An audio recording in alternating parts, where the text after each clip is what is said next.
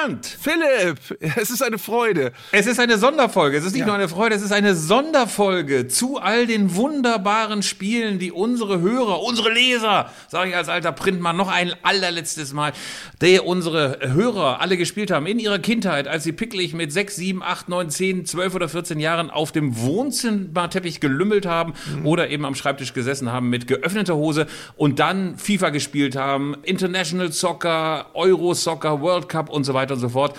Wir haben unendlich viele Einsendungen bekommen und wir wollen davon berichten. Ich bin ein bisschen aufgeregt, weil ich ja. selber, muss ich gestehen, ich weiß nicht, wie es bei dir ist, Arndt, ich bin gar nicht selber so ein großer Zocker gewesen. Das ist der Punkt. Ja, also doch. Also erstens müssen wir irgendwann mal klären, warum du jede Folge immer so unterleibsfixiert beginnst, aber das, das kriegen wir auch noch raus.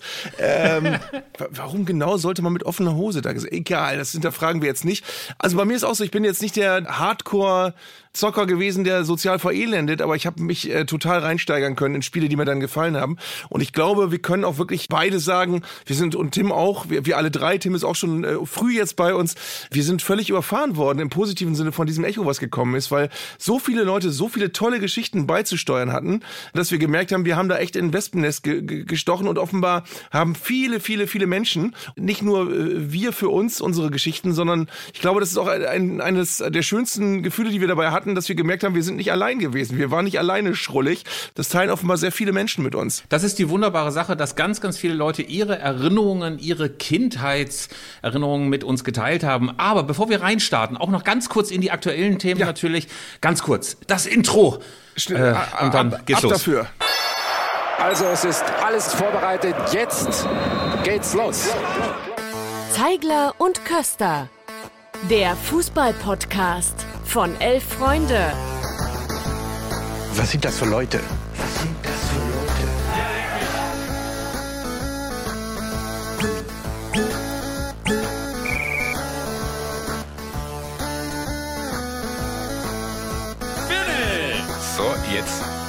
so, also, wir tauchen gleich ein in eure Mails, in eure Nachrichten, in die Welt der Computerspiele, der Teppichstadien und der Fußballsimulationen.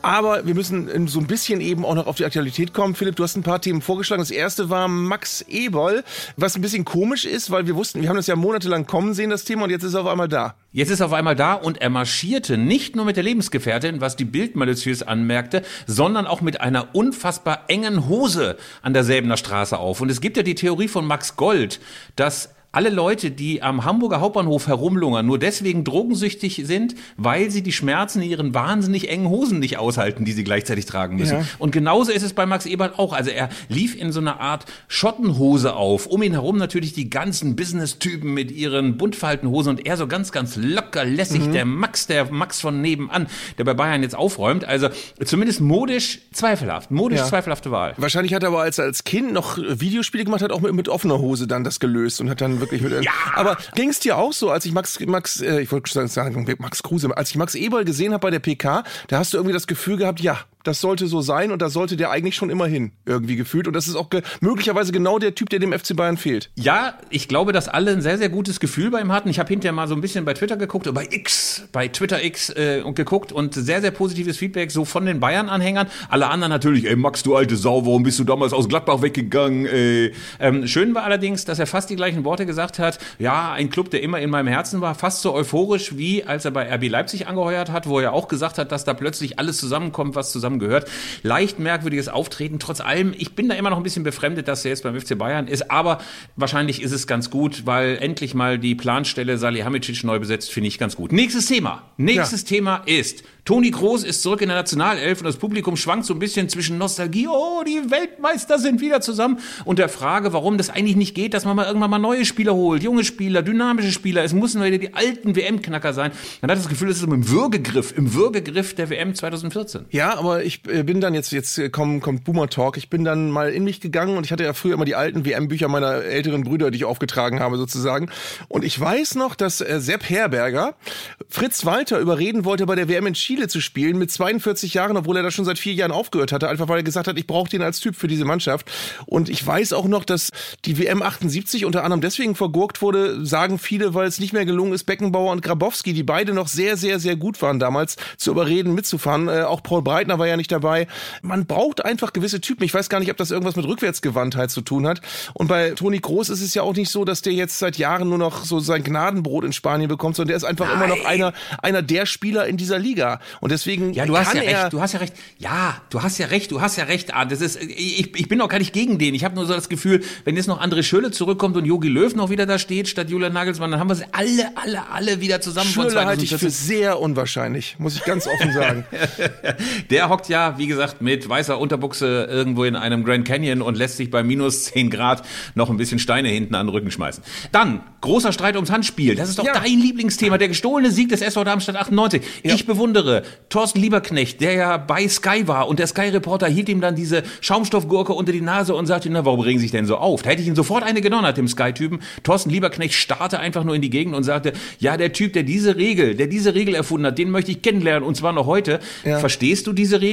Einfach wenn eine Hand im Spiel also ist. zunächst mal, ich war ja sehr dicht dran, weil ich bin nach, nach Abpfiff, also wenige Sekunden fast, nachdem dieses Tor dann nicht anerkannt wurde, das war fast die letzte Aktion des Spiels, bin ich meine Treppe runtergegangen, musste in den Innenraum und bin fast tödlich geschubst worden von Thorsten Lieberknecht, der an mir vorbeirannte, in einem Tempo, wie ich das sonst nur von Alfonso Davies jemals gesehen habe, von einem lebenden Menschen, der auch ohne Rücksicht auf Verluste Familien auseinandergesprengt hat, die auf dieser Treppe gerade ganz gemütlich nach Hause tuckern wollten. Und der musste im Innenraum von mehreren Menschen festgehalten werden, weil er erst dem Schiedsrichter ankragen wollte.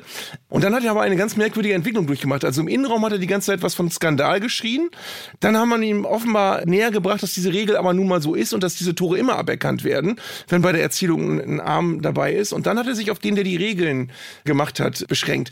Ich sehe das zweigeteilt. Ich verstehe den Ärger zu 100 Prozent. Ich wäre auch äh, wirklich äh, durchgedreht.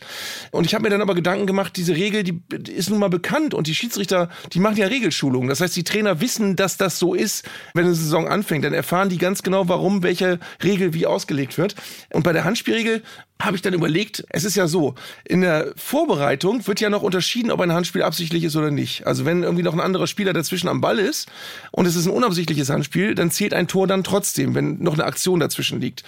Und irgendwann hat man gesagt, bei einer Torerzielung darf das aber so nicht sein, weil ansonsten musst du bei jedem Tor, was mit der Hand erzielt wird, dem Spieler quasi nachweisen, dass das aus Versehen war und dann zählt's. Dann hast du aber manchmal entscheidende Tore, wo du quasi äh, von einer zwei Zentimeter sich unterscheidenden Handbewegung dann ausgehen musst und überlegen musst, äh, war das jetzt noch aus Versehen oder schon Absicht? Und dann hast du äh, Spieler, die durch Handtore entschieden werden. Deswegen wurde dann irgendwann mal gesagt, nee, als wenn es bei der Torerzielung ist, da darf keine Hand dabei sein. Das ja. ist eine Regel, die ist irgendwie ja. auch blöd, weil du dann die gleichen Handspiele ja unterschiedlich wertest und in unterschiedlichen Situationen. Aber einen Grund hatte die schon mal irgendwann. Ja, du hast ja recht. Und es ist ja auch eine sehr, sehr wohl abgewogene, sowohl als auch äh, Antwort. Finde ich auch alles richtig. Und trotzdem konnte ich Thorsten Lieberknecht so verstehen, ey, dann gewinnst du. Ja, ja, ja, ey, und der Typ absolut. sich das Trikot aus und der Jubel des Jahrhunderts wirft einen mentalen Turbo an und sagt, ja, wie geil ist das denn? Und endlich und endlich. Und alle warten auf dieses Zeichen und dann kommt der scheiß Schiri. Und es ist ja auch noch mal bitter, weil Thorsten Lieberknecht hat es ja auch ganz richtig gesagt. Man würde niemals für sowas Elfmeter pfeifen, ne? Also für so ein Handspiel mhm. würde man niemals, er reißt ja noch die Hand vor den Bauch, damit es auf keinen Fall Handspiel ist. Also ich fand es irgendwie trotzdem eklig. Aber äh, gut, also ich verstehe natürlich, es gibt die Regel, aber ich würde mir wünschen, dass es dann so Schiedsrichter gibt, wie, wie so eine gnädige Politesse. Weißt du, wenn du so dein Auto nur so eine halbe, eine halbe in der Feuerwehreinfahrt ja, hängen genau das kannst du eben ja, nicht machen. Doch, kannst du doch machen. Regel als Ausnahme kannst du doch machen. Mach's doch einfach. Nein, da, da guckt doch keiner hin und dann sagst du, komm diesmal noch und beim nächsten Mal pfeife ich es aber ab, da habe ich dann keine Wahl mehr. Da bist du einfach mal gnädig, da bist du eine nette Politesse und nicht so ein, so ein Oberlehrer. So jemand mag niemand, sag ich mal, als Freund von Thorsten Lieberknecht. So. Ja, ja aber wenn du wirklich, äh, dann hast du nochmal, entschuldige, hast du nochmal die Regelschule. Nein, ich weiß ja, du hast ja recht, du hast ja recht, du hast ja recht. Ich sag ja gar nichts, ich sag ja gar nichts. In dem Ton schwierig an. So, pass auf, letztes Thema noch. In, du hast in zehn, zehn Minuten jetzt schon dreimal, du hast ja recht gesagt, diese Folge rahme ich mir ein. Ja, ja aber wir müssen cool. auch durchkommen, das ist eine Sonderfolge. Pass auf, ja. Löw, bei Bild. Dazu kann ich kurz sagen, eigentlich hätten wir ganz gerne mal so eine richtig schöne Story mit Löw gemacht, so von wegen Biopic, so, sagt man Biopic oder, ja. oder Big Dick? Äh, Dick Pick, ist ja auch egal, Biopic über Yogi Löw. Mal so ein bisschen erzählen die letzten zehn Jahre. Jetzt gibt er aber so einen riesen Interview mit der Bild. Walter Straten hockt da so ein bisschen neben ihm und äh, gibt ihm so die Stichworte und dann sagt Löw äh, zu dem ganzen Thema 50 plus 1 und so, so, so weiter. Dann sagt er so sinngemäß, wenn die Ultras und wenn die Fußballromantiker keinen Kommerz haben wollen, dann sollen sie doch einfach in den Amateurfußball gehen. Und ganz ehrlich, bei der Phrase, die habe ich ja in der letzten Zeit ja schon von vielen Funktionären gehört, so von wegen, dann sollen sie weggehen. Marcel Reif hat das auch gesagt. Das ist doch überhaupt gar keine Alternative. Ich weiß nicht, wie du das siehst, aber warum sollen wir denn weggehen? Sollen die doch weggehen? Weißt ja. du, das ist so ein bisschen so wie früher in den 80 80ern, wenn dir irgendwelche CDU-Heinis, Alfred Dregger oder irgendjemand gesagt hat, äh, äh wenn es euch hier nicht passt, dann geht doch nach drüben. Geht doch nach drüben. Ja, genau. Dann geht doch hier weg. Es ist ja oft gesagt worden, gerade im Zuge dieser Auseinandersetzung von den Befürwortern des Investorendeals, wurde ja ganz oft dann gesagt, ja, aber es ist doch Profifußball, dann müsst ihr euch halt was anderes suchen. Die logische Folge kann ja nicht sein, nur weil man schon immer Fan der Bundesliga und von Profivereinen war, dass man jede Mistveränderung auch mittragen muss, weil es ja nun mal Profifußball ist. Also es gibt ja Grenzen, es gibt ja, man, man kann ja Unterschiede machen. Das ist ein Totschlagargument, was man in der Diskussion nicht gebrauchen kann. Ich darf, muss aber mal ganz ketzerisch sagen, was mir übrigens auch nicht gefallen hat, ich weiß nicht, wie dir das ging, ist, dass du in manchen Stadien Transparente gesehen hast, wo so sinngemäß drauf stand, so, das war erst der Anfang und jetzt sollte er mal sehen, jetzt legen wir erst so richtig los mit den Protesten. Das fand ich so ein bisschen dickhosig und unnötig, wenn du gerade eigentlich einen total tollen Erfolg erzielt hast mit einer sehr durchdachten und diszipliniert durchgezogenen Aktion über Monate, dann sofort zu sagen, so, jetzt gehen wir aber weiter, jetzt, jetzt geht's erst richtig los, finde ich nicht klug, finde ich auch nicht ja, sympathisch. Und ich glaube, das gab es vor allen Dingen in Frankfurt. Der Protest roch tatsächlich so ein ganz kleines bisschen streng, weil die Frankfurter sich ja auch an den ganzen anderen Protesten nicht beteiligt hatten, jetzt aber um die Ecke kamen, weil sie gegen Wolfsburg gespielt haben haben gegen Investorenvereine. Und dann dachte ich, oh, das ist so ein bisschen oberlehrerhaft. Und ich habe es ein bisschen verglichen mit so Leuten, die dir auf der Silvesterfeier 1999, wo die ganze Welt gesagt hat, Jahrtausendwende, Jahrtausendwende, ja. dann kamen sie an, dass die richtige Jahrtausendwende, die ist aber erst an Silvester 2000, mhm. weil da beginnt mit 2001 ja. das Jahrtausend. Also ich fand es äh, so ein bisschen oberlehrerhaft. Und die Olympiade ist der Zeitraum zwischen zwei Olympischen Spielen. Ja, du sagst es, so. du sagst es. Und dann kannst du auch sagen, nein, das darf man inzwischen doch sagen, das steht jetzt auch so im Duden. So. so. Und eine Sonderfolge ja ist eine Sonderfolge. Jetzt hören wir mal diesen ganzen aktuellen Quatsch auf und holen. Ach, guck mal. Endlich. Ich mache gerade, pass mal auf, lieber äh, Arndt, ich mache gerade die Tür auf und da kommt einer rein und ich dachte, es ist der Weihnachtsmann mit einem riesigen Sack, aber es ist Tim Pommerenke, Pom Timmerenke, Pom Friedel, Pom Fritz und Pom Timmerenke mit einem riesigen Sack Hörerpost. Lieber Tim, grüße dich. Wir sind froh, dass du da bist, denn du wirst jetzt mit uns alle Kindheitserinnerungen, die es jemals gab auf dieser Welt, sammeln und katalogisieren und besprechen. Moin. Schön, dass Moin, wir endlich diese Moin, Tim. Moin, schwungvolles Moin. Schön, dass wir endlich diese Folge machen. Ja. Aber es sind doch sonst immer Waschkörbe und keine Säcke. Ich bin jetzt gerade völlig verwirrt. Ja, mittlerweile sind so Waschsäcke, so richtig große. Ach so, ach, die Waschsäcke, okay. Es sind analog zu diesem Podcast alte Säcke, alte Säcke mit viel, viel, viel, viel Hörerpost. Ja. Und man muss ja auch sagen, lieber Arndt, was Tim von uns unterscheidet ist, dass Tim wirklich mal gezockt hat. Tim hat richtig gezockt und er hat mir im Vorgespräch, wie man gerne mal in so ZDF-Reportagen sagt, im Vorgespräch erzählt, er habe sogar mal gegen einen Profi gezockt. Und wer das wohl ist, das oh, oh. verrät er uns bitte jetzt nach dem Piepton. Das war der wunderbar sympathische Tim Latka, der zu dem Zeitpunkt für Schalke 04 gespielt hat, professionell FIFA gespielt hat. Und wir haben ihn damals getroffen in der Arena. Und da habe ich gegen ihn so ein bisschen Showmatch-mäßig für einen Beitrag gespielt. Der hat da so halb hingeguckt, nur mit einer Hand gefühlt gespielt und hat mich trotzdem halt komplett nass gemacht. War total höflich und nett und oh, also das hast du wirklich gut gespielt und so toller Spielzug, aber hat mir natürlich gar keine Chance gelassen. Aber die Jungs sind natürlich auch auf einem ganz anderen Level. Ich muss gestehen, Tim, ich habe noch nie was von Tim Latka gehört. Du, Arndt? Nee. Nee, jetzt habt ihr den Laktatwert, aber. aber klingt es, der Name klingt gefährlich. Also der Name klingt als wie jemand, der, der sein Handwerk beherrscht. Muss ich sagen. Ja, das tut auf jeden Fall, ja. Liebe Leute, liebe Leute, wir können nicht so viel Zeit verlieren. Wir müssen hineinstarten, hineinstarten. Und wir haben uns natürlich gefragt, wie machen wir das denn alles? Wie, machen wir das alles? Wir haben, wir haben 500 Spiele vorgeschlagen bekommen. Wir haben außerdem noch ein paar Teppichspiele, Brettspiele, Tischspiele vorgeschlagen bekommen. Aber lieber Arndt, wollen wir es vielleicht einfach mal so machen, dass wir quasi ganz vorne anfangen, quasi dort, wo, wo alles begann? Also bei der Erfindung ja. dieser Spiele, nämlich quasi bei, was ist das, der 486er oder der, der, der C64 ist der eigentlich das allererste. Oder der 386er, der 2 und der 1 und der 086 86er. Naja, auf jeden Fall ähm, ist es ja so, dass es ganz, ganz früh anfing mit Spielen, beispielsweise wie NSL, nee, nee oh Mann. NASL. Meinst du sicher? N ja, also NASL Soccer. So. Aber so richtig los ging's mit FIFA International Soccer auf dem C64. Wollen wir, wollen wir mal in die, in die erregenden Soundeffekte reinhören, weil es ist heute auch aus heutiger Sicht, das ist rührend. Das Spiel klang nämlich so.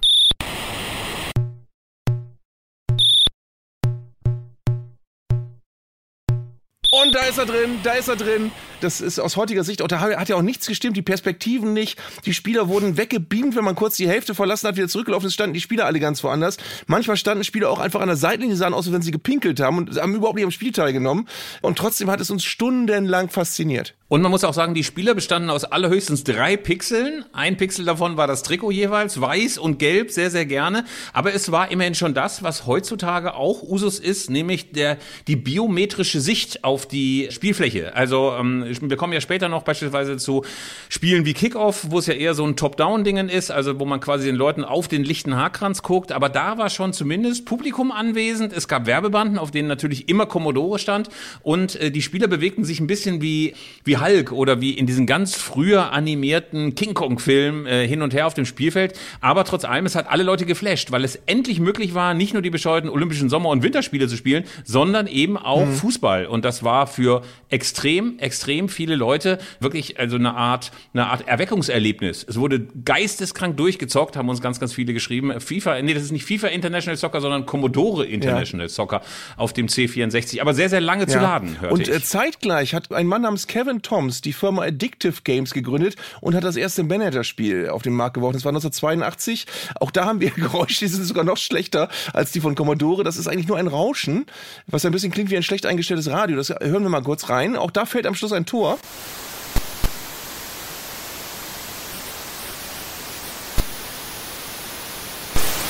So, das war ein Tor. Ich, ich sehe, ich blicke in gebannte Gesichter bei Tim und bei Philipp. Man konnte, glaube ich, 16 Mannschaften, es waren, glaube ich, 16 Mannschaften drin und man hat zwei Ligen gehabt, man konnte Spieler transferieren, aber es gibt, glaube ich, im ganzen Spiel gab es, glaube ich, nur 24 Spieler äh, oder so mit, mit original englischen Namen. Also es war, äh, Kevin Keegan war dabei und Tony Cotti und was weiß ich. Und die Spielszenen bestanden immer darauf, daraus, dass drei Spieler auf ein Tor zuliefen und nach dem Zufallsprinzip ist der Ball reingegangen oder nicht. Und dann macht er sie eben pff, und das hast du dir auch nächtelang reingetan, das Spiel. Also es war sogar, ich weiß noch, für meinen guten Freund Holger war das, war das dieses Spiel das Killer-Argument, sich überhaupt seinen ersten Computer zu kaufen. Ich will dieses Managerspiel spielen. Unbedingt. Und das war dann mit Datasette, das hat elend lang geladen und dann kam Press Play on Tape und manchmal hat das Laden nicht funktioniert, dann muss man noch von vorne anfangen. Also so, so ging das Ganze los und das kannst du heute niemandem mehr vermitteln, warum das in irgendeiner Form länger als zwei Minuten ansehenswert war, aber es hat uns unser Leben verändert. Und wir müssen vielleicht nochmal für unsere jüngeren Hörer die Datasette ja. erklären erklären. Das war eine fast, ich sag mal so pappdünne, etwa DIN A5 große Scheibe, die in den Computer hineingezogen nein, wurde, die ja fürchterliche nein, Geräusche macht. Nein, das war die Diskette. Die Datasette war ein, ein Kassettenrekorder, in den du eine richtige Kassette eingelegt hast, wo aber nur so Geräusche drauf waren und die Ach haben das Spiel so. geladen. Das andere war die Floppy Disk. Weißt die Floppy Disk kam dann danach. Ja, ich hab's verwechselt mit der Floppy Disk, nicht die Datasette. Mit der Floppy Disk warst du schon der König später. Die Floppy Disk, da konnte man schon richtig mit angeben. Nicht vor den Mädchen, nicht vor den Mädchen. Wir müssen ohnehin gleich nochmal klären, warum man eigentlich uns nur Männer geschrieben, aber das hat uns keine einzige Nein. Frau geschrieben, dass sie möglicherweise irgendwie Tipkick gespielt hätte oder was weiß ich, Eishockey oder oder oder äh, Kickoff oder so weiter. Naja, auf jeden Fall, ich hab's verwechselt, die Datasette mit der Floppy Disk. Kommen wir aber jetzt mal zum Game Changer. Ich sage nochmal Top-Down-Ansicht, also von oben herunter, Vogelperspektive. Großartiges Gameplay las ich in den Rezensionen und Kickoff war, also Kickoff 1 und Kickoff 2 wirklich ein ganz großes Dingen. Leider Gottes, es gab ja ganz, ganz kleine Bildschirme nur, auch für mhm. den C64. Es war ja nicht so, oder auch für 486er, gab es ja jetzt nicht so, dass diese riesigen Bildschirme von heute mit, mit, mit, mit irgendwelchen Knossi-Sitzen und so weiter, sondern es waren ganz kleine. Trotzdem gab es links diese Einblendung des Spielfelds und niemand begriff, wo man denn eigentlich gerade ist. Und es gab unseren Leser, Sandor Welschel, der geschrieben hat, auf dem Commodore Amiga haben wir Kickoff 2 gespielt. Häufig haben wir uns zu mehreren Leuten getroffen und ein Turnier ausgetragen. Meistens waren wir zu acht und haben eine Vorrunde und dann K.O.-Spiele gespielt, laber, laber, laber. Bei dem Spiel ging es am Ende nur noch darum, kurz vor dem Strafraum einen Heber zu machen. Der Torwart hatte dann keine Chance zur Abwehr. Insbesondere wenn ich gegen meine Brüder gespielt habe, flog der Joystick auf den Boden, um dann gleich wieder weiterzuspielen. Und das hat man ja auch immer gehabt. Ich weiß nicht, wie es bei dir, Arndt, war oder bei dir, Tim. Ey, Brüder, das allerletzte, ne? Wenn man gegen Brüder gespielt hat, ey, gestorben vor Rivalität, hinter immer geprügelt auf dem Teppich und danach mit blauem Auge oder ein Zahn weniger oder zumindest mega sauer weitergekickt. So war's ja. halt, ne? So war's halt. Eben auch bei Kickoff, übrigens von D. Dini, von D. Dino Dini hieß der. Dino Dini, geiler Name. Ich weiß, dass das das erste Spiel war, wo, das kann man auch jüngeren Menschen noch nicht mehr erklären, wo der Ball nicht mehr am Fuß klebte. Also bei den alten Spielen war es so, da konntest du überall hinlaufen, der, der hat den Ball immer am Fuß automatisch. Und was aber eben in, in der Mail von Sandor erwähnt worden ist, die frühen Spieler hatten alle das große Problem, dass du irgendwann rausgefunden hast, von wo du immer todsicher ein Tor schießen kannst. Es gab dann so Punkte auf dem Spielfeld, da wusstest du, wenn du jetzt schießt, ist er drin. Aber das gibt's in Zügen ja noch heute. Du hast immer noch, äh, das dauert so ein bisschen, aber irgendwann ist es auch geknackt, auch bei so FIFA-Spielen, die hochkomplex sind. Irgendwann wissen alle, okay, in diesem Jahr sind's die Ecken, in diesem Jahr sind's die Heber. Ich weiß nicht, ob es bei den Profis auch noch geht. Hm. Musste ich mal fragen. Ich kenne ja die Profis, habt ihr ja gehört. Tim Latka, Tim Latka. Tim Latka, ja. Bei Amateurrunden habe ich schon das Gefühl, irgendwann hat man halt so den Trick raus. Tim, ich muss dich das ganz kurz mal fragen. Wie viele Jahre ist Kickoff? Ich glaube von 1993 oder sowas vor deinem allerersten Spiel, vor deiner ersten Begegnung mit elektronischen Spielen. Einmal kurz im Kopf gerechnet. 93, nicht so weit, ein oder zwei Jahre, würde ich sagen. Du hast 95 schon angefangen. Ne, da war ich neun. Ja, stimmt, auch wiederum. stimmt auch wiederum. Du hast ja recht. Ich dachte, du wärst so ganz jung, Tim. Ich dachte, du wärst so einer, der so, der so den Mauerfall nicht mehr erlebt hat und so, so, so um 2000 rum so, so zwei oder drei war. Ich halte dich noch für sehr, sehr jung, Tim. Ja, das, das finde ich auch schön. Also manchmal würde ich mir auch wünschen, äh, dass Leute mich so sehen. Also ich finde das ganz okay, aber dann hätte ich ja diese ganzen tollen Spiele ausgelassen. Will ich wiederum auch nicht missen. Es gab dann eine Battle zwischen äh, Kickoff und Sensible Soccer. Oh ja. Da hat uns wiederum Oh ja. Jan Gülker geschrieben, meine Damen und Herren, liebe Kinder, was für ein Spiel. Simpelste Grafik, bis heute unerreicht guter Spielfluss, eine tolle Lernkurve. Zunächst bockschwer und dann nachher so Glücksgefühl auslösend, wenn der Ball so läuft, wie man es möchte. Bis heute von einer lebhaften Community mit Updates versorgt. Immer wieder eine Partie wert, Sensible Soccer. Und ich glaube auch, das war wirklich, das, also gerade wenn du es mit den frühen katastrophalen Commodore-Spielen vergleichst, das war das erste Spiel, was wirklich, wo ich fand, es macht richtig Spaß. Das macht richtig Spaß, ist richtig geil, richtig geiler, äh, geiler Spielverlauf und fast realistisch. Und nicht so eine grobe Grafik, wie es teilweise Kick- Kick-Off noch so war. Da hast du irgendwann ja echt Kopfschmerzen gekriegt, wenn du das so stundenlang gespielt hast. Ey, da weiß ich, da hockten wir auch immer noch vom Computer, mussten auch immer ausmachen, wenn meine Eltern reinkamen. Die wussten ja nicht, dass mein Bruder einen Computer hatte. Und deswegen hatte mein Bruder sich immer so einen riesigen Sperrholzverhau gebaut, wo man einfach immer nur so eine Klappe zumachen musste. immer wenn mein Vater reinkam. Irgendwann hat es aber geblinkt und gebrummt. Und mein Vater, werde ich nie vergessen, mit so einem echt sehr, sehr enttäuschten Gesichtsausdruck diese Klappe hochgemacht und gefragt, was ist das denn? Naja, auf jeden Fall Kick-Off lief bei uns auch rauf und runter. Und du hast es eben schon angedeutet, Arndt, diese Feindschaft, das war wie GH und Pelikan und Adidas und Puma und äh, schon eine Freundin und keine. Also wer spielt Sensible Soccer, wer Kick-Off? Das war ja so eine, so, so eine Religionsentscheidung Ja. eigentlich. Bei Sensible Soccer wurde auch ganz viel der Soundtrack gelobt. Da haben wir ganz viele Zuschriften auch zu bekommen. Und da hören wir einfach mal kurz rein, weil jetzt sind die Piepgeräusche vorbei. Jetzt wird's richtig musikalisch.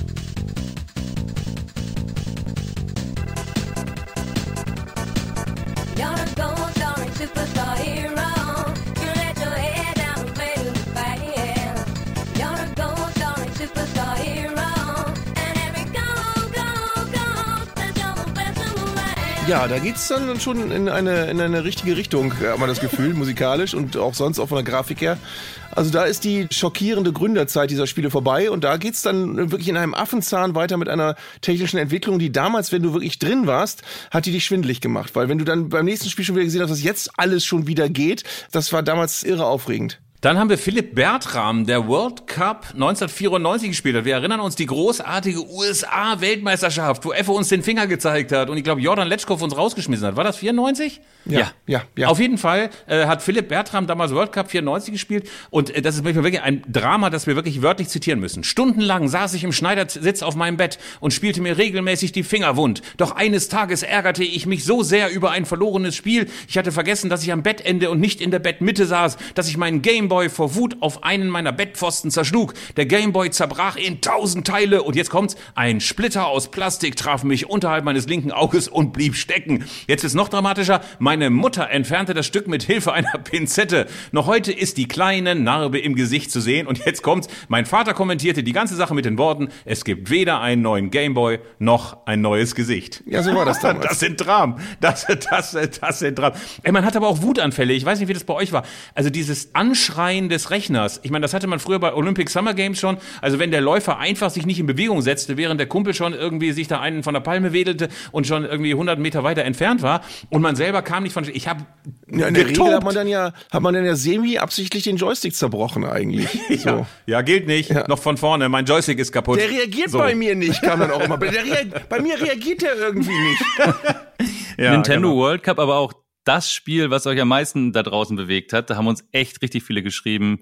Von Jan Gülker kam eine Zuschrift dazu von Janosch, von Andreas Köller, von Tom Ebbering, von Holger Klein, von Alex Schütz. Wahnsinn. Das ist ein Spiel, das macht einen auch wahnsinnig, weil du die Leute ja auch richtig rumwämsen kannst. Das ist ja kaum noch ein Fußballspiel. Das hat ja schon eher so was Ringkampfmäßiges. Ja.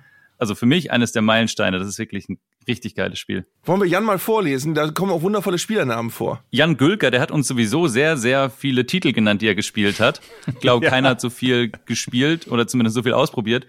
Und Jan Gülker hat uns zum Beispiel zu FIFA International Soccer auch geschrieben. Von FIFA International Soccer besaß ich zunächst nur eine Demo, in der man nur mit zwei Mannschaften eine Halbzeit spielen konnte. Trotzdem lief das Spiel auf meinem alten 486er PC heiß.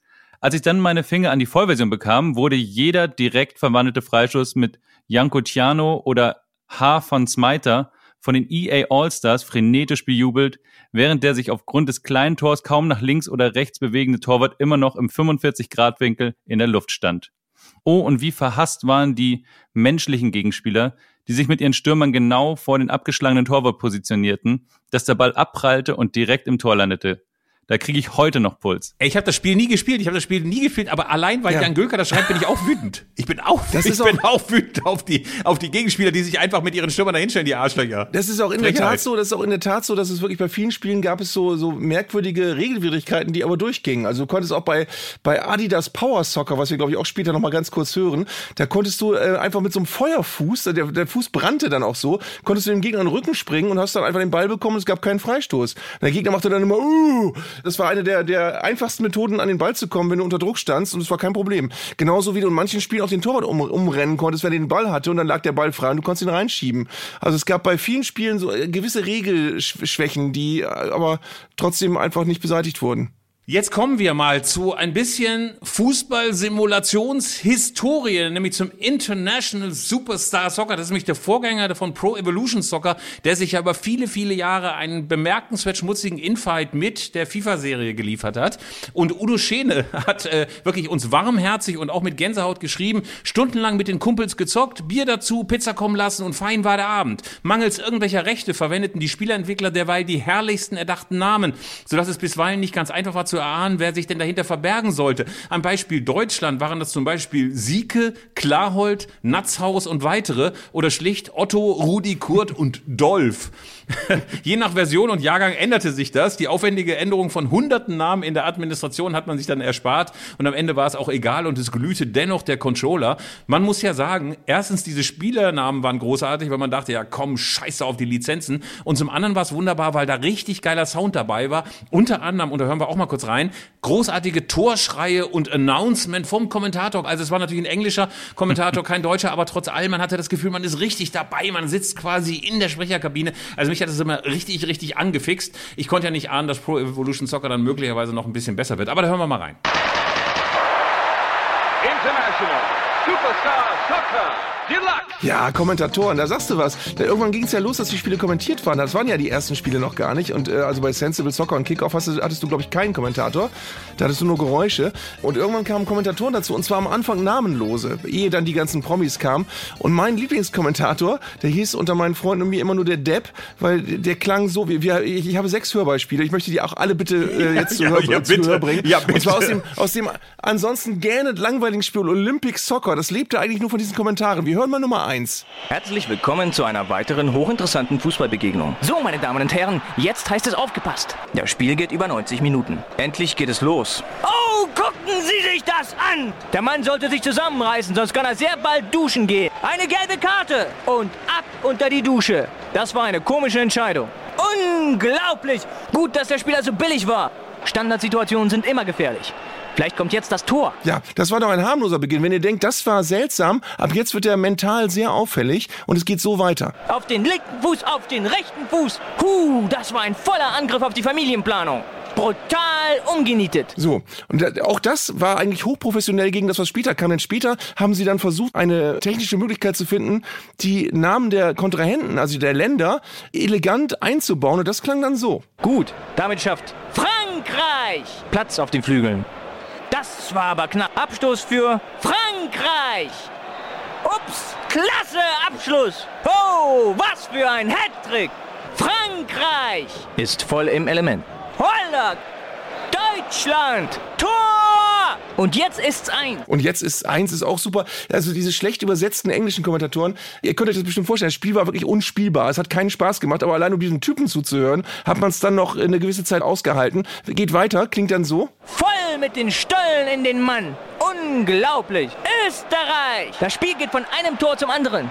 Ich kann gar nicht mehr auf meinem Stuhl sitzen. Aber das, Also, ist, doch, ich- es- ey, das ist doch großartig. Das ist doch großartig. Frankreich. Und dann kam auch noch Wales ins Spiel. Das möchte ich bitte auch noch hören. Wales, äh, auch sehr, sehr schön. Wales wird es schwer haben, wenn man bedenkt, was Frankreich in der letzten Zeit gezeigt hat. Wales hat den Ball reingehämmert. Wales! Könnte ich mir Einfach stundenlang immer noch, könnte ich mir immer noch stundenlang anhören. Frankreich. Also mir Ja. gefällt auch. Wales! Aber man muss sagen, das ist natürlich einerseits jetzt netter geworden und ein bisschen variabler. Also bei den ganz neuen FIFA-Reihen hast du mitunter, also wenn du es nicht wüsstest, fast den Eindruck, als ob das irgendwie äh, fast echt sein könnte. Ist ja irgendwie sehr, sehr professionell geworden, aber hatte ja was für sich. Also ich glaube, manche sind dran geblieben, einfach weil sie nur mal Frankreich hören wollten. so, jetzt aber. Ja. Pro Evolution Soccer. Ja. Es war immer der große Konkurrent, aber es war natürlich auch immer die leicht schwächere, nicht vom Gameplay her, aber von den ganzen Namen her ein bisschen schwächer. Es gab keine Lizenzen. Insofern mussten ja immer so etwas merkwürdige Namen benutzt werden für Pro Evolution Soccer. Es war allerdings gleichzeitig hieß es immer gerade von den Nerds ein bisschen geiler als FIFA, ein bisschen geiler als FIFA. Udo Gölker, Udo Gölker hat natürlich auch geschrieben, dass er zwischendurch, obwohl es FIFA gab, immer mal wieder rüber geschielt hat zu Pro Evolution Soccer vom Konkurrenten Konami, hat auch einige Saisons gespielt, wobei das Gameplay fantastisch, aber die Präsentation und die fehlenden Lizenzen ihn immer wieder in die Arme von EA getrieben haben. Eine Saison lang konnte ich aber die originalgetreuen Gesichter der Werder-Spieler, also des Werder-Fan, als Mod ins Spiel laden. Da konnte dann EA zeitweise doch nicht mehr mithalten, wohingegen der Maestro, also Le Chef, Johann Miku, über vier Jahre lang als Mikut von den Kommentatoren beschimpft wurde, machte mich bei jedem Ballkontakt fuchsig. Vier Jahre lang. Das habe ich schon ganz vergessen. Es gab wirklich Spiele, da konntest du original Spielerfotos konntest du reinladen. Die sahen allerdings dann aus, als wenn die Spieler alle so eine Pappmaske auf hatten. Also es sah, sah, nicht sehr, sah, sah nicht sehr echt aus. Es waren die frühen Jahre, Arndt. Es waren die frühen Jahre, da durfte man Wir einfach hatten nicht. ja sonst nichts. Wir hatten ja sonst nichts. So, ihr Lieben, wir machen jetzt ganz kurz einen Break. Wir machen jetzt ganz kurz einen Break, denn natürlich, es gab unendlich viele fantastische digitale Spiele, aber es gab eben auch jene, die gesagt haben, Digital Detox, mir ist alles egal, ich möchte mich nicht an den Computer binden, ich bin lieber analog unterwegs. Es gab echt sehr, sehr viele Einsendungen. Lieber Tim, es gab einfach viele Leute, die haben offenbar den kompletten Nachmittag, sehr, sehr viel Tagesfreizeit früher, als es noch nicht die Ganztagesschulen gab, sehr, sehr viel Tagesfreizeit und die Leute haben einfach ihre Tage zusammen damit gebracht, auf dem Wohnzimmerteppich rumzocken und sich bescheuerte Arten auszudenken, wie man auch Fußball spielen kann. Ja, richtig. Bevor es TikTok irgendwie gab und Social Media überhaupt, Smartphones, da musste man sich was ausdenken, um die Zeit totzuschlagen. So wie zum Beispiel Bodo Sawatzki mit dem Regenspiel. Er schreibt dazu. Angefangen mit dem Standard-Tipp-Kick-Spiel. Das war allerdings zu Ende, nachdem wir mit dem Wäschesprenger unserer Mutter eine Partie mit Regen im Waldstadion gespielt hatten.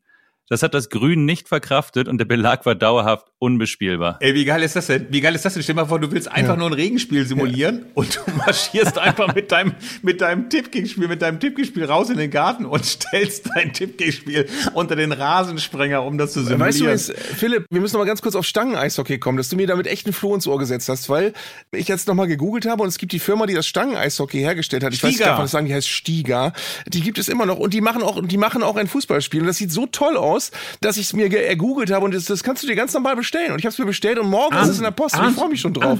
das sieht ganz toll aus. Du wir kannst haben es uns so nicht abgesprochen, Ja? aber ich hab's auch bestellt. Ich Ja. auch bestellt. 99 Nein. Euro. 99 Euro. Ich hab's auch bestellt. Nein, ich habe die Version mit den Beinen, ich habe die Version mit den Beinen drunter genommen für 129. Die ist etwas teurer. Aber ich freue mich dermaßen darüber. Das ist das großartig. Das kommt später auch noch bei den Zusendungen, weil es ist ja so, Stieger hat normalerweise, wie gesagt, diese Eishockeyspiele, aber sie haben, sie haben auch tatsächlich ein Fußballspiel, wo, damit die auch quasi eine Schussfläche haben, diese Spieler sehr, sehr lange Füße haben, statt des Eishockeyschlägers. Ich weiß nicht, ob du das schon gesehen hast, aber auf jeden Fall ist es so, dass ein bisschen doof ist, muss man sagen. Leider Gottes können ja, anders als im Eishockey, was ja auch so geil ist an dem Eishockeyspiel, können die auch hinters Tor fahren, was ja so geil ist. Also, und hinterm Tor kann auch noch lang gespielt werden. Das ist beim Fußball leider nicht so. Das ist ein bisschen blöd, aber dafür sind die Tore größer. Ja. Und es ist auf jeden Fall mega spannend. Und ich glaube, wir werden auch möglicherweise wie bei Fernschach können wir gegeneinander spielen. Jetzt Position auf P4 oder so. Also ich freue mich, ich freue mich so, dass du dir das auch Ich bestellt hab's, hast. ich hab's gesehen und hab gedacht, wie geil ist also das man denn? muss dazu sagen, für, die, für all die jetzt auch interessiert sind, es gibt drei verschiedene Varianten. Eine ganz simple, dann, ich weiß gar nicht, was bei der zweiten besser ist. Bei der dritten ist auf jeden Fall so ein Tischchen dabei, was man auseinanderklappen kann. Ach genau, bei der zweiten ist eine Tasche dabei, wo es reinpasst. Geil. Also so eine, so eine, so Ja. eine Tra Tragetasche. Und bei der dritten sind dann auch noch Standfüße dabei, sodass du dir quasi einen Turniertisch aufbauen kannst. Und das wollte ich dann auch schon. Also da war es mir dann mal egal. Ja, da bist du Genießer. Ja. Da bist du Genießer. Also, wir haben jetzt Bodo Sawatzki mit seinem geilen Regenspiel. Aber muss man sagen, es gibt unendlich viele sympathische Spinner. Ich möchte zum Beispiel Martin Braunschweiger noch mal reinwerfen. Unbedingt. Der Mann hat einfach Alltagsgegenstände verfremdet, um irgendwie, um irgendwie zum Fußball zu kommen. Also, das Spielfeld wurde, es ist, eine absurde Anleitung. Das Spielfeld wurde durch zwei in den Tisch durch gezielten Zirkeleinsatz einzubringende, allein schon einzubringende, wie in so einer Spielanlage, Löcher maximal doppelte Ballbreite hergestellt. Das Spiel bestand nun darin, dass mit dem Geodreieck der Ball, Klammer auf GH-Kugel, Klammer zu, auf das gegnerische Tor zu schießen. Es zählten nur direkte Tore. Abwehr war nicht gestattet. Das verteidigende Geodreieck musste hinter dem eigenen Tor postiert werden. Ich meine mal ganz ernsthaft. äh, Also normalerweise hätte er mal gesagt, wenn das irgendwas anderes wäre, ab in die Klinik Ja. mit Martin Braunschweig, aber ich kann es so gut verstehen. Du hast sonst nichts anderes und zack, Ich muss aber übrigens dazu sagen, ich glaube, ich glaube, GH-Kugeln gibt es inzwischen nicht mehr. Ich glaube, die Patronen haben jetzt alle nur so einen, so einen Plastikdeckel, den man eindrücken kann. Früher war das immer eine, Gla eine richtig winzige Glaskugel und da war es aber so, die war aus den Pelicano-Patronen sehr viel einfacher rauszubekommen, weil die GH-Patronen hatten so eine Membran äh, am, am Ende. Das war ganz schwer, diese Patrone aufzukriegen. Und die Pelicano-Patronen, die konnte man so aufklappen quasi. Und dann hast du die Kugel gehabt und dann konntest du damit machen, was du wolltest. So wie auch Martin Braunschweiger man dann eben die Löcher am Tisch treffen konnte, wenn man wollte. Aber wer wollte das schon? Und ich habe übrigens aus diesem ganzen Konflikt, das möchte ich einmal noch sagen, Pelikan und GH für völlig überzogen gehalten, weil die einzigen, die wirklich verachtenswert waren, waren die ganzen Frauen, die hinterher mit diesen Lami-Füllern rumliefen. Mit diesen weißen Lami-Füllern. Nee, ich mache nicht GH, ich mache nicht Pelikan, ich habe Lami. Ja, aber es war schon toll, dass der eine Füller, ich weiß gar nicht, das war das, das war glaube ich Pelicano, die hatten so einen Reservetank, ne? Wo du dann, äh, wenn du eigentlich fertig warst mit deiner Patrone, konntest du da so ein Ding reinschieben, dann konntest du noch ein bisschen weiterschreiben. Ich hatte einen Lami-Füller. Oh. Ernsthaft, Tim? Natürlich hat der feine Herr einen Lami. Tim, dann geh doch einfach mal raus aus der Sendung. Ich, vielleicht reden wir unter Experten weiter. Du hast wahrscheinlich auch nicht so ein aufklappbares Federmäppchen, sondern so ein, so ein, so eine, sowas Rundes aus Leder. Nee, aus Leder nicht, aber tatsächlich so, ein, so, eine, so eine Rolle, ja. Leopardenmuster. Piraten. Und so ein Aufkleber, ne? Sparöl, Gas und Strom, dann brauchst du kein Atom und so. Keine Macht den Drogen. Na gut, wir, du, wir müssen auch weitermachen. Es hilft ja nicht. Wir sind- Also pass auf. Ja. Als nächstes kommt Thorsten Braun. Thorsten Braun hat an Playmobil-Männchen rum experimentiert und ich muss gestehen, dass also diese Menschenexperimente, ich kann es so gut verstehen. Also Thorsten Braun hat ja versucht, mit Playmobil zu spielen, hatte aber das große Problem, dass ja die Füße irgendwann äh, stillstanden. Man konnte die ja nicht nach hinten schwingen. So, mit den normalen Playmobil-Männchen. Aber dann hat er experimentiert. Und er schreibt, als ich eines Tages, wahrscheinlich im überschwänglichen Torjubel, auf ein Playmobil-Männchen trat, wurde das Spiel auf eine neue Ebene gehoben. Ey, und da konnte ich schon fast gar nicht mehr weiterlesen. Ich hatte so, ich war so aufgeregt. Dann, das ledierte Männchen verlor durch den Tritt die Arschspange, die die Beinstabilität gewährleistet. Also die hinten dafür sorgt, dass du nicht nach hinten schwingen kannst. Jetzt konnten die Beine hervorragend hin und her schwingen. Dadurch entfaltete sich geradezu herausragende Fußballeigenschaften. Eine Murmel und aufgestellte Kassettenhüllen vollendeten die Spielidee. Ja. Wunderbar, finde ich. Wunderbar. bekomme übrigens gerade das Gefühl, ich weiß nicht, wie euch das geht. Entweder wir werden nach der Folge eingewiesen oder wir bekommen einen Preis. Ich weiß es nicht genau. Ich bin mir, bin mir sehr unsicher gerade. Wir bekommen in der Psychiatrie einen Preis überreicht. würde ich Wahrscheinlich. sagen. Aber apropos Psychiatrie, Ja. da, dazu möchte ich dann doch die, die Mail von Dirk Willemsen vorlesen. Mein Vater arbeitete im Krankenhaus im OP und besorgte mir eine alte Transportplatte. Das war einfach nur eine Spanplatte mit vielen Fehlern. Diese wurde ausgebessert und zurechtgesägt auf eine Größe von 1,20 Meter mal 80. Er klaute einen alten OP-Umhang und bezog das Brett damit. Die Linien wurden dann mit Lineal und einem weißen Lackstift von mir aufgetragen, blieben die Tore. Mein Vater, seines Zeichens passionierter Modellbahnbauer, hat diese aus S-Stäbchen zusammengebaut, dazu Draht an die Pfostenunterseiten, mit denen ich die Tore immer an der richtigen Position in die gebohrten Löcher einstecken konnte. Ich war ein Fan von diesen spanischen Toren, wo das Netz von der Latte schräg runtergeht. Die fand ich auch immer geil. Diese alten, wo das Netz so weit nach hinten geht. Ja. Und zusammen mit dem Pfosten ein Dreieck bildete. Das ergab einen sehr tiefen Torraum. Dafür habe ich ein meiner Mutter allen Knoblauch ausgepackt und die Netze zusammengeklebt. Dieser Satz stimmt nicht, den müsst ihr euch jetzt selbst zusammenbauen. Einfach an die Stangen ran, zack, fertig. Also ich finde es total rührend, wie viel Mühe sich manche Leute gemacht haben, um irgendwie so eine Art Fußballerlebnis im eigenen Kinderzimmer zaubern zu konnten. Und da merkt man ja, Ja. auch, wie sehr das Menschen auch bewegt hat schon im Kindesalter. Also das- sowas machst du ja nur, wenn du wirklich auf eine, auf eine positive Weise besessen bist von Fußball. Jetzt sag mir mal ganz kurz, warum sind es nur Männer? Ich habe es mich gefragt. Ist es so ein so ein Männerding, Tim, du bist ein Studierter. Du warst doch an der Uni. Dann sag mir doch mal ganz kurz, warum, woran liegt das? Mach mal so eine, so eine, äh, so, so eine Soll ich mal wissenschaftliche eine, eine, Expertise. eine live-demografische These über diesen Podcast aufstellen? Bitte. ja, bitte. Solange wir noch auf freiem Fuß sind, können wir das ja noch machen. Meine Annahme ist als Studierter, dass uns vornehmlich viele Männer hören. Ja. Und dass bei dem Thema irgendwie keine Ahnung, dass das in eine Zeit spielt, und jetzt wechsle ich so ein bisschen in den soziologischen Kontext, dass zu der, zu der Zeit in den Kinderzimmern noch sehr streng nach traditionellen Genderrollen das Spielzeug auch verteilt war. Auch sehr traditionell irgendwie gehandhabt wurde. Ah, hier, ihr Jungs, ihr spielt Fußball und ihr Mädchen, ihr spielt vornehmlich Barbie. Ja, man muss aber auch dazu sagen, dass der Philipp auch nicht gendert, wenn er äh, die, sagt, die Leute anspricht. Also ich vermute auch, der meint die Frauen auch einfach nicht mit und das merken die Ja. und dann schreiben die einfach nicht. So das nämlich. auch. So nämlich. Aber wir können ja, ja- können ja jetzt mal explizit aufrufen, also falls jetzt Frauen zuhören, die sich auch irgendwelche Fußballspiele gebaut haben als, als äh, Mädchen schon, nur zu mit, also wir werden das total gerne nächste Woche nachtragen und hören, dass da doch äh, auch Frauen in ihrem Kinderzimmer mit ihren Mumienfiguren oder mit was auch immer Polly Pocket. oder mit, mit, mit äh, Philly-Pferden äh, dann doch auch Spiele Ja, absolvieren. wer redet denn hier sexistisch? Wer redet denn hier sexistisch? Das seid doch ihr. Ich bin open-minded. Ich habe einen sehr, sehr weiten Horizont, liebe Freunde. Das mal nur mal einfach hier zu Protokoll gegeben. Ich habe ich hab die Frauen jetzt reingeholt in diesen Podcast, endlich. Endlich Nach erlebt. 81 Folgen. So, pass auf, dann äh, mache ich jetzt aber mal den kulturellen Backlash Ja. und sage, Florian Siedenburg, der nun auch keine Frau ist, der hat noch wunderbar Autofußball erfunden. Und zwar. Ja, aber jetzt wird, jetzt wird es ganz krank. Jetzt wird es jetzt ganz, ganz, ganz, ganz, ganz, Also, abseitig. wenn ich das richtig verstanden habe, ich habe mir das natürlich noch mal versuchen zu materialisieren, was Florian Siedenburg geschrieben hat. Er hat nämlich, er hat offenbar linke Hand und rechte Hand jeweils ein Matchbox-Auto genommen und diese beiden Matchbox-Autos gegeneinander antreten lassen über die Länge von zwei Tipkick-Feldern.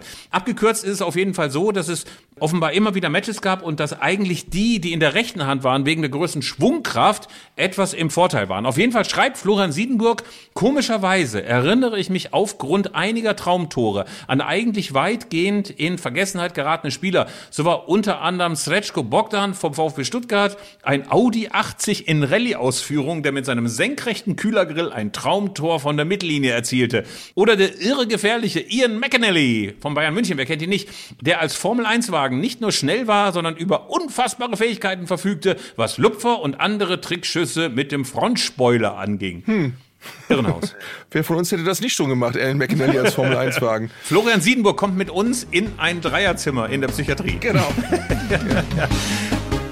Ich glaube, es war ganz dringend, dass wir das Thema jetzt schnell nochmal wechseln und wieder zu den elektronischen Spielen kommen. Das war die Musik von Bundesliga-Manager Hattrick. Ich versuche die ganze Zeit, mich an den zu erinnern. Und ich weiß, dass der, auch der damals so eine Art Quantensprung war bei den, bei den Managerspielen, aber ich habe keine lebendige Erinnerung mehr dran. Das war- äh, Tim, du? Wunderbares Managerspiel. Das erste Mal, dass man so richtig Tiefe auch reinbekommen hat, sehr viel entscheiden konnte. Das habe ich stundenlang gezockt, wirklich. Das war so, ich glaube, es gab einen Eishockey-Manager noch parallel, der hat ähnlich funktioniert.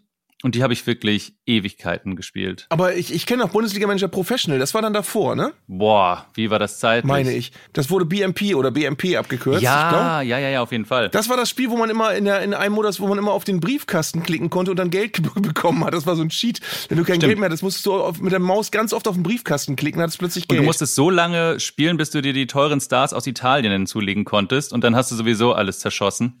Von Colin Gembries, auch ein ganz heiß geliebtes Spiel. Der hat nämlich geschrieben, das erste, was mir einfällt, ist der Bundesliga-Manager Hattrick, den ich immer mit meinem Vater samstags vormittags vor der Bundesliga gespielt habe. Als Achtjähriger fand ich die Präsentation der Spiele mit der großen Stadionleinwand und den zwar sich wiederholenden 3D-Szenen unfassbar gut. Kann man auch total nachvollziehen. Also alles, was so technisch neu war, war ja immer wahnsinnig faszinierend. Ich weiß noch, dass man davor und dachte, ey, das geht jetzt inzwischen. Also die rasant fortschreitende Digitalisierung hat dann ja auch nicht Halt gemacht davor, dass man immer dachte, wie geil ist das denn? Man darf allerdings nicht auch vergessen, hat immer elend lange gedauert, bis das Scheiß so geladen hatte. Damals ja immerhin noch mit, äh, teilweise mit der Floppy Disk, vorher mit der Datasette, später noch mit diesen klassischen Disketten. Also das war alles wahnsinnig mühsam. Man hatte, ich weiß nicht, wie es euch ging, immer Angst, dass die Installation abbricht oder dass irgendwas fehlt oder dass Ja. von 23 Disketten Nummer 19 nicht da war, weil irgendein chinesischer Wanderarbeiter irgendwie geschlampt hat beim Einpacken von den Sachen bei Konami oder EA oder sonst was. Aber auf jeden Fall war diese Manager-Geschichte ja nochmal so ein bisschen so eine, eine neue Variante, ne? Also sonst war es ja einfach nur gezocke, gezocke, gezocke, aber dass du irgendwie so das Gefühl hattest, du bist jetzt so ein, so ein Helmut Grashoff von Borussia Mönchengladbach oder, oder wer auch immer da jetzt gerade als Manager bei der Bundesliga war, fand man schon irgendwie ganz geil. Dann kommen wir jetzt wirklich zu einem absoluten Quantensprung, was Ja. die Managerspiele angeht, nämlich, nämlich zu diesem Spiel hier.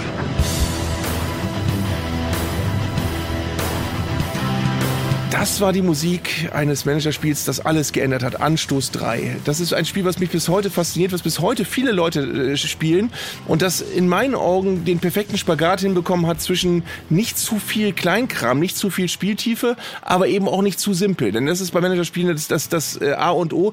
Ich glaube, das hat FIFA irgendwann äh, Kopf und Kragen gekostet, dass die irgendwann wirklich jeden Mist, jedes, jedes noch so kleine Detail haben die irgendwann äh, einstellbar gemacht. Dadurch hattest du aber das Gefühl, jedes Spiel dauert immer vier Tage, weil du jeden, jeden Mist auch einzeln konfigurieren und einstellen musstest. Und bei Anstoß ist es so, Anstoß hat so einen leichten Comic-Appeal und ist äh, sehr gut spielbar und aber eben auch nicht zu simpel und macht, macht mir heute noch Spaß. Hatte auch irgendwie einen tollen Humor. Ja. Und hatte so, ich habe ganz schön viele Leute getroffen, die dieses Spiel gespielt haben, irgendwann mal zu irgendeinem Zeitpunkt und da so hängen geblieben sind und bis heute noch teilweise ihre, ihre größten Stars, die sie über Jahre durchgezogen und aufgebaut haben, runterrattern können.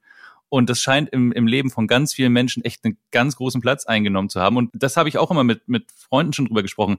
Das wäre das perfekte Smartphone-Spiel auch Ja. eigentlich, was man so zwischendurch gern spielen Total, würde. total. Ich weiß gar nicht, ob es das mittlerweile gibt, aber das ist einfach so simpel und gut gewesen. Das war halt so die perfekte Balance. Anstoß 3 bedeutet ja auch, es gab Anstoß 1 und 2 und das hat alle Leute sofort süchtig gemacht. Das ist wie eine Bombe eingeschlagen in der fußballaffinen Gamer-Szene. Gerd Engelbart hat uns geschrieben, habe als 16-Jähriger, auch dieses geile Ich nicht ich habe, sondern habe als 16-Jähriger 1995 die Nacht vor dem Auswärtsspiel von Werder bei Leverkusen Anstoß 1 gespielt. Keine Sekunde geschlagen. Neun Saisons. Okan Nikolov mit Spielstärke 1, Uli Borowka Spielstärke 3. Skandalös war das, aber es war einfach Spielfreude pur. Die ganze Rückfahrt über Leverkusen und Wunsdorf, vor allem über Leverkusen und Wunsdorf, haben wir diskutiert, wie es weitergeht. Wer wen verpflichtet, um dann um 2 Uhr morgens auf dem Sonntag zu checken, dass nur 10 Saisons überhaupt gespielt werden können. Das möchte ich mal eine Produktenttäuschung nennen. Aber ich glaube, Anschluss war einfach so wirklich vom Entertainment-Faktor schon wahnsinnig weit vorne. Und das hat eben auch dazu geführt, dass viele Leute gesagt haben, äh, da bleibe ich jetzt auch mal dran. Also manche sind ja längst vergessen. Ja. Und ich glaube, an Anstoß 1 bis 3 haben alle unfassbar gute Erinnerungen. Was faszinierend ist, es gibt dieses Projekt Userfile, wo seit, seitdem es Anstoß 3 überhaupt gab, also seit 30 Jahren oder was weiß ich was, Leute Saison für Saison alle Spieler editieren, originale Daten, auch die auch eine Wissenschaft draus gemacht haben, die Leistungsstärke der Spieler äh, ordnungsgemäß abzubilden. Das heißt, du kannst dir bei jedem Anstoß, nach jeder Saison kannst du dir quasi die aktuelle Saison auf Anstoß draufladen, kannst es immer noch mit den, mit den dann aktuellen Spielern spielen. Und mein Lieblingsmoment bei Anstoß war übrigens immer, falls ihr euch erinnert, wenn der nicht sehr seriös aussehende windige Spielervermittler kam und irgendwie einen Spieler aus dem Ausland angeboten hat für meistens so 900.000 D-Mark. Und das konnte eine Vollgranate sein, das konnte aber auch einer sein, der überhaupt nicht laufen kann. Und du musstest dich mal entscheiden, nehme ich den oder nehme ich den nicht. Ja. Und manchmal hattest du Glück und hast einen sensationellen Spieler gekriegt für wenig Geld. Und manchmal hattest du Pech und bist von ihm voll übers Ohr gehauen worden. Ich glaube ja auch bis heute, dass das extrem schlechte Image von Spielerberatern hauptsächlich auf das Bild bei Anstoß zurückzuführen ist. Äh, die können ja heute noch so seriös auftreten. Die können ja heute sagen, ja, wir, wir bezahlen noch Steuern und, und wir sind angemeldet und wir haben eine Lizenz von der FIFA oder UEFA. Einfach, ey, ich weiß doch, wie ihr ein Anstoß aussah. Ich weiß doch, dass ihr windige Vögel seid. Und pure Magie waren auch die Halbzeitansprachen. Wir hören mal eine. Ja. Hör mal, seid ihr eigentlich noch ganz dicht? Habt ihr komplett den Verstand verloren? Wollt ihr mich verarschen oder was? So ein Schrott hier zusammen zu spielen? Nee, das mache ich nicht mit. Ihr könnt euch selber verarschen. Doofköppe! So, Doofköppe ist in meinen Augen auch ein völlig unterschätzter Begriff eigentlich im, im Umgang mit Fußballprofis. Also und, und vor allen Dingen, ich weiß nicht, wie es euch geht, bei den Halbzeitansprachen hat man immer gerätselt, haben die jetzt irgendeinen Einfluss auf das weitere Spiel? Sollen sie ja angeblich haben, aber man, man hat da keine Gesetzmäßigkeit erkannt. Nein, ich glaube, dass das auch alle krank gemacht hat. Das war ja so ein bisschen wie so Spielautomaten. Hier bei uns in Bielefeld gab es ja irgendwie Kneipe Malibu, da hat es auch so einen Spielautomaten und da hat sie immer einen Wirt gesagt, ja, der schmeißt. Der schmeißt jetzt. Der hat schon lange nicht geschmissen, der schmeißt jetzt. und ja. irgendwie dachte man ja auch, ey, wenn du jetzt eine Kabinenansprache hast, wo der richtig drauf hat, das muss doch klappen, das muss doch klappen. Das war wie aus so einem Spielautomat, da bist du aus dem Malibu bist du auch immer ohne Geld rausgewankt und du wusstest auch, das Spiel geht verloren. Und? Meine Meinung. Wenn ich das noch, wenn ich das noch kurz einspielen darf, was bei Anschluss eben toll war, war, du hast wirklich gemerkt, die Leute hatten echt Humor und die haben wirklich mit, das mit viel Spaß offenbar gemacht und nicht so ernst wie viele andere Spiele. Deswegen gab es auch den Abspann, den wir jetzt hören. Günter Koch, der legendäre Günter Koch und Franz Beckenbauer teilen sich eine Kabine und werden von einer Wespe attackiert und das klingt so. Die Gäste gehen hier zum Angriff über. Ja, das mit dem Angriff ist ein, ein gutes Stichwort, Günther. Wir, wir haben eine Wespe in der Kabine. Sie fliegt herum, sie will uns stechen, sie kommt immer näher. Geh weg, du blödes Viech. Hau ab. Äh, Lass mich in Ruhe. Ich muss hier kommentieren für die Leute im Fernsehen. Hau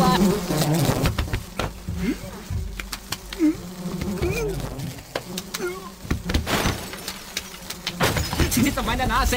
Günther, so tu doch was so. Helf mir doch, sitz da nicht so dumm herum. Aua, was schlägst du mich? Bist du wahnsinnig, du? Du sollst mich beschützen, du sollst mich hier nicht ohrfeigen, nicht ohrfeig dich zurück. Komm her, du! So, die Szene endet übrigens damit, dass äh, sie sich quasi gegenseitig K.O. schlagen und dann äh, äh, Günther Koch bei Franz Beckenbauer Mund-zu-Mund-Beatmung machen muss und in der Zeit kommt dann eine Stadionführung rein.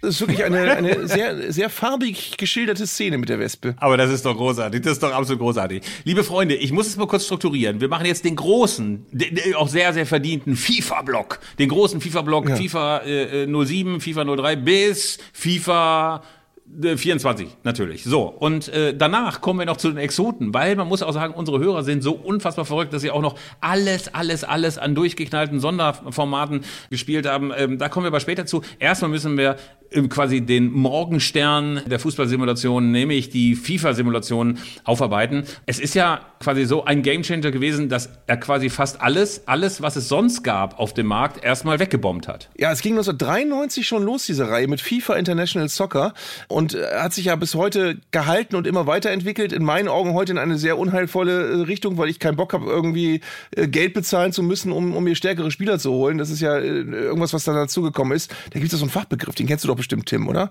Dass man sich da irgendwo einkaufen muss. Pay to win. Ja, genau, genau. Ich möchte mal ganz kurz, weil ich das auch rührend finde und sehr nostalgisch, einen Ausschnitt aus FIFA 97 einspielen. Da hat Wolf-Dieter Poschmann kommentiert, noch nicht mit Werner Hansch zusammen, aber er hatte Kalli Feldkamp als Experte und er hat vollkommen sinnentleerte Dinge erzählt, wie das hier. Ein großes Fußballfest erwarten wir beide. Mein Name ist Wolf-Dieter Poschmann und wie immer ist Kalli Feldkamp an meiner Seite. Hallo Kalli. Ich habe Angst, denn ein Fest lebt von den Toren im Fußball. Und wenn die heute fallen, dann wird es ein Fest. Da hat Angst.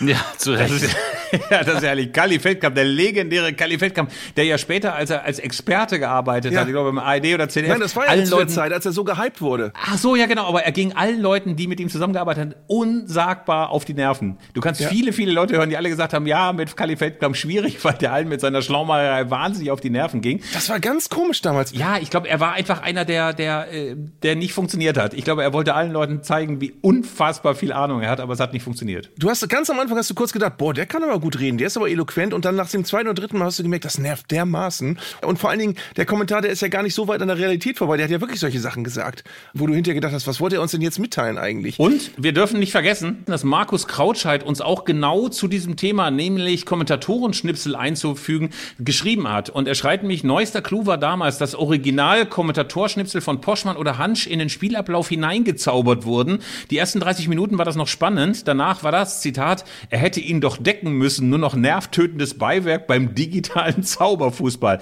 Es fing damals langsam damit an, dass Spielernamen per Lizenzverträge verkauft wurden an die Softwareentwickler. Das hat mich immer an EA Sports gebunden. Aber was eigentlich Markus Krautscheid noch viel schöner beschrieben hat, ist dieser Moment, als endlich die Software ankam. Also man hat es bestellt und bebte und dachte, wann kommt das denn endlich? Und dann schreibt er ganz fesselnd in, zwar im Imperfekt, aber hätte es auch im historischen Präsens schreiben können. Der Postbully fuhr damals an unserem Straßenfußball-Miniversum vorbei. Auch sehr schön. Und er blieb tatsächlich vor unserem Wohnhaus stehen. Direkt hinterher, jeder ein DIN A6-Tor unter dem Arm, haben wir uns sofort an Vaters PC gesetzt und erstmals installiert.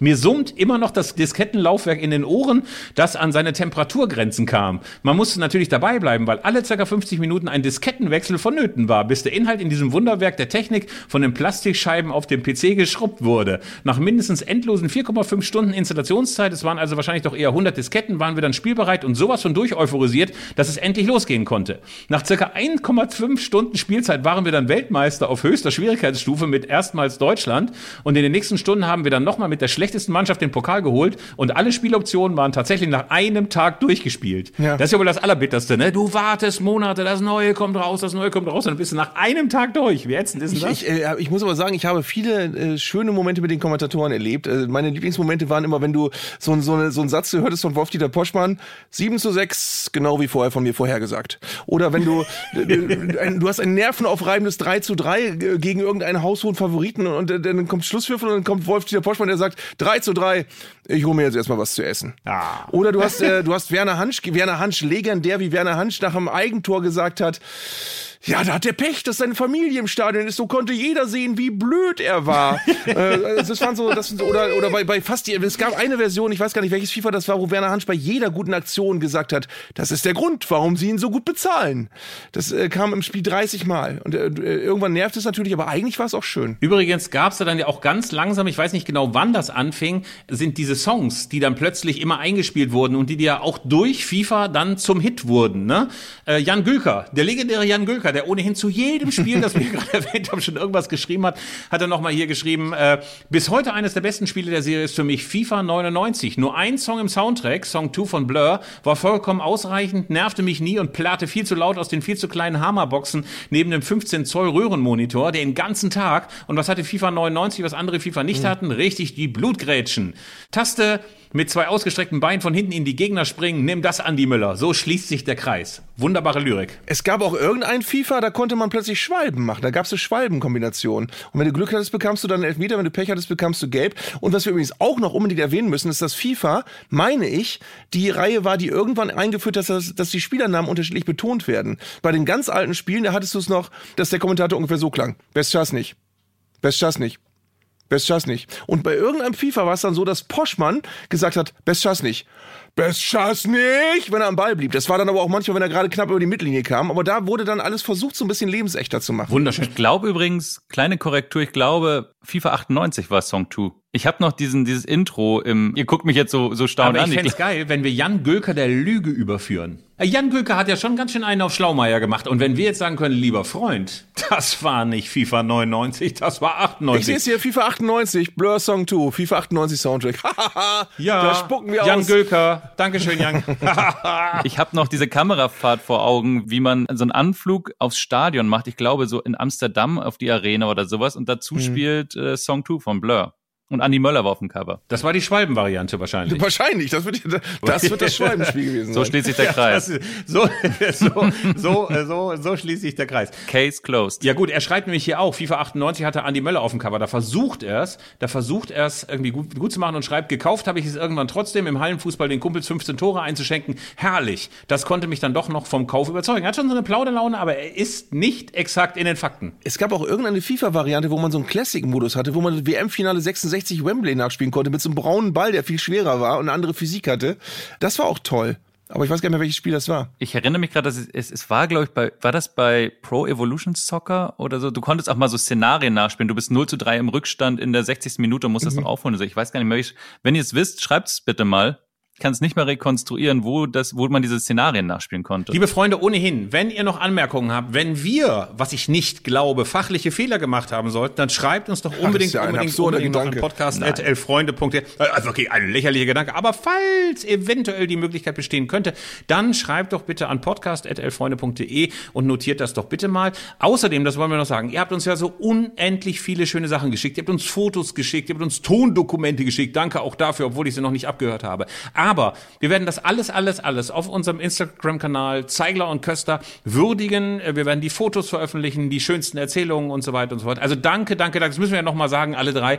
Danke für eure Erinnerung, dass ihr uns habt teilhaben lassen. Sonst könnten wir die Sonderfolge ja gar nicht machen. Ja. Das ist wirklich wunderbar gewesen. Und wir waren bei ganz, ganz vielen Sachen richtig gerührt, weil wir dachten, wie schön das ist, dass so viele Leute dann sich in früher Zeit schon so sehr in diesen Wahnsinn hineingeworfen haben. Ich glaube auch, es schreit, es schreit nach einer Fortsetzung. Wirklich, Ja, definitiv. es schreit nach einer Fortsetzung, aber jetzt nicht sofort. Ja. Ich merke schon, dass ich jetzt schon quasi in diesem, diesem digitalen Irrenhaus äh, quasi jetzt schon so ein bisschen gefangen bin, zumal wir jetzt noch zur nerdigsten aller nerdigen Seitenaspekte kommen.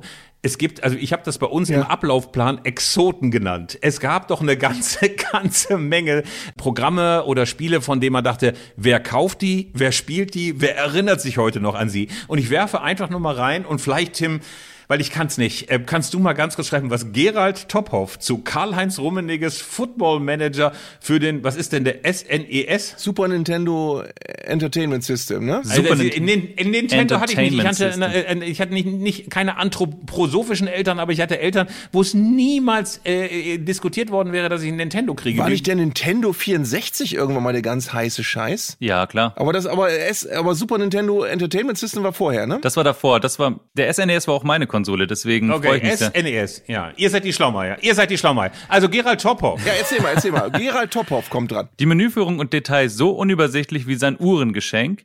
Wie Kalle Rummeniges Uhrengeschenk, so ist gemeint. Aber wenn man wie ich gefühlt Monate reine Spielzeit gespielt hat und alles kannte, war es damals ein Riesenspaß, Vereine wie den SC Warendorf zum Erfolg zu führen. Was nicht einfach war, da einem die aktuelle Tabelle meiner Erinnerung nach erst nach Ende der ersten Saison angezeigt wurde. Also Stifte raus und alle Ergebnisse mitschreiben und rechnen. Natürlich noch mit der guten alten Zwei-Punkte-Regel. Wer vermisst sie nicht? Karl-Heinz Rummenigge, Football Manager für den SNES, ist, äh, ist ein völliges, ist völlig an mir vorbeigegangen. Aber klingt spannend. Ich möchte kontern, ich möchte kontern mit Philipp Willemsen und Champions World Class Soccer. Aber eigentlich soll es um ein anderes Spiel gehen. Champions World Class Soccer, damals beworben von Sepp Meyer, der gerade übrigens 80 wird diese Woche. Ein wirklich grottenschlechtes Super Nintendo Spiel. Der zugegeben lustige Tiefpunkt war, die deutsche Übersetzung ging es im Elfmeterschießen, sollte das Wort Schießen groß auf dem Bildschirm erscheinen. Was jedoch stattdessen über den Bildschirm flimmerte, war in großen Lettern das Wort Scheißen. Und es stimmt. Äh, ich habe davon Screenshots gesehen und ich habe mir sogar dieses Spiel extra deswegen gekauft und ein extra ein altes äh, Nintendo-System gekauft. Äh, ich habe es aber noch nicht angespielt, aber ich, äh, und ich glaube, es macht auch keinen Spaß. Aber nur wegen dieses Momentes, wo Scheißen erscheint, äh, möchte ich es irgendwann mal probieren. Ganz ehrlich, mit so billigem. Bei Ja, mir sind wenigstens die Hosen immer alle zu. ey, so. billiger Fäkalhumor, billiger Fäkalhumor, aber total geil. Total, total geil. So, dann kommen wir zu Soccer Master Marc Steinert. Marc Steinert regte sich über die Ergebnisse auf. Er sagt, am allerlustigsten war es aber dann, wenn Spiele ergebnistechnisch völlig aus dem Ruder liefen und es über das 0 zu 5 oder 0 zu 8 sogar zweistellig wurde und da es für zwei Ziffern keinen Platz gab, tauchten auch einmal Sonderzeichen beim Spielstand auf, sodass ein 0 zu Paragraph eine 0 zu 13 Niederlage bedeutete und ein 0 zu Prozent gar eine 0 zu 15 Niederlage bedeutete. Und dann schreibt er einfach nur genießerisch wie so ein Weinkenner hinterher. Herrlich. Und dann muss man auch sagen, ganz geil. Ist ganz Soccer, geil. das, das, war- das Soccer Master. Tim, Tim, du jetzt mit Actua Soccer. Ja, sehr gerne. Da haben wir eine Zuschrift bekommen von Christian Belgard. Was mir immer noch im Ohr hängt, ist die schrillende Kommentatorenaussprache des Nachnamens von Gabriel Batistuta. Dadurch, dass unser Computer im elterlichen Schlafzimmer stand, kam meine Mutter ständig rein, hörte die Batistuta-Aussprache und äffte diese dann teilweise tagelang nach. Es ist für mich untrennbar mit dem Spieler Batistuta verbunden. Ey, so eine Mutti, die reinkommt. Wie kann man denn Batistuta unterschiedlich aussprechen? Aber stell dir mal vor, stell dir mal vor, die Mutti, die ganze Zeit, Batistuta, Batistuta.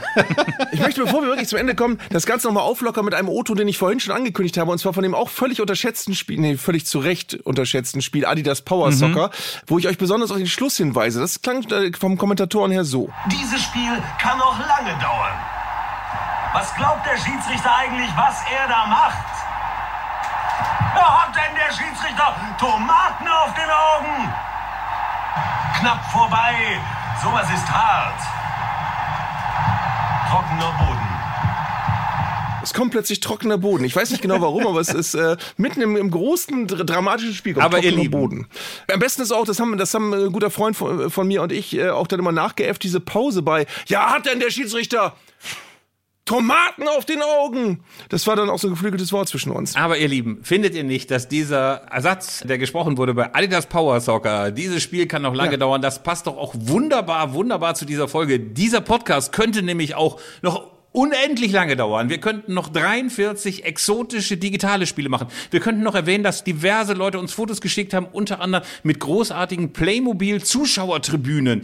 Wir haben Tippkick-Spiele. Wir haben ein wunderbares Foto eingesandt bekommen, könnt ihr euch bei Instagram auch angucken, von einem, der aus einem riesigen Karton ein Tor gemacht hat, in das er aber einen Tippkick-Torwart reingestellt hat. Wunderbar, also ich möchte ein Riesentor ungefähr 16 Meter hoch und 30 Meter lang und da drin ein kleiner Tippkick-Torwart, der möglicherweise Schwierigkeiten hat, in die Ecken zu kommen.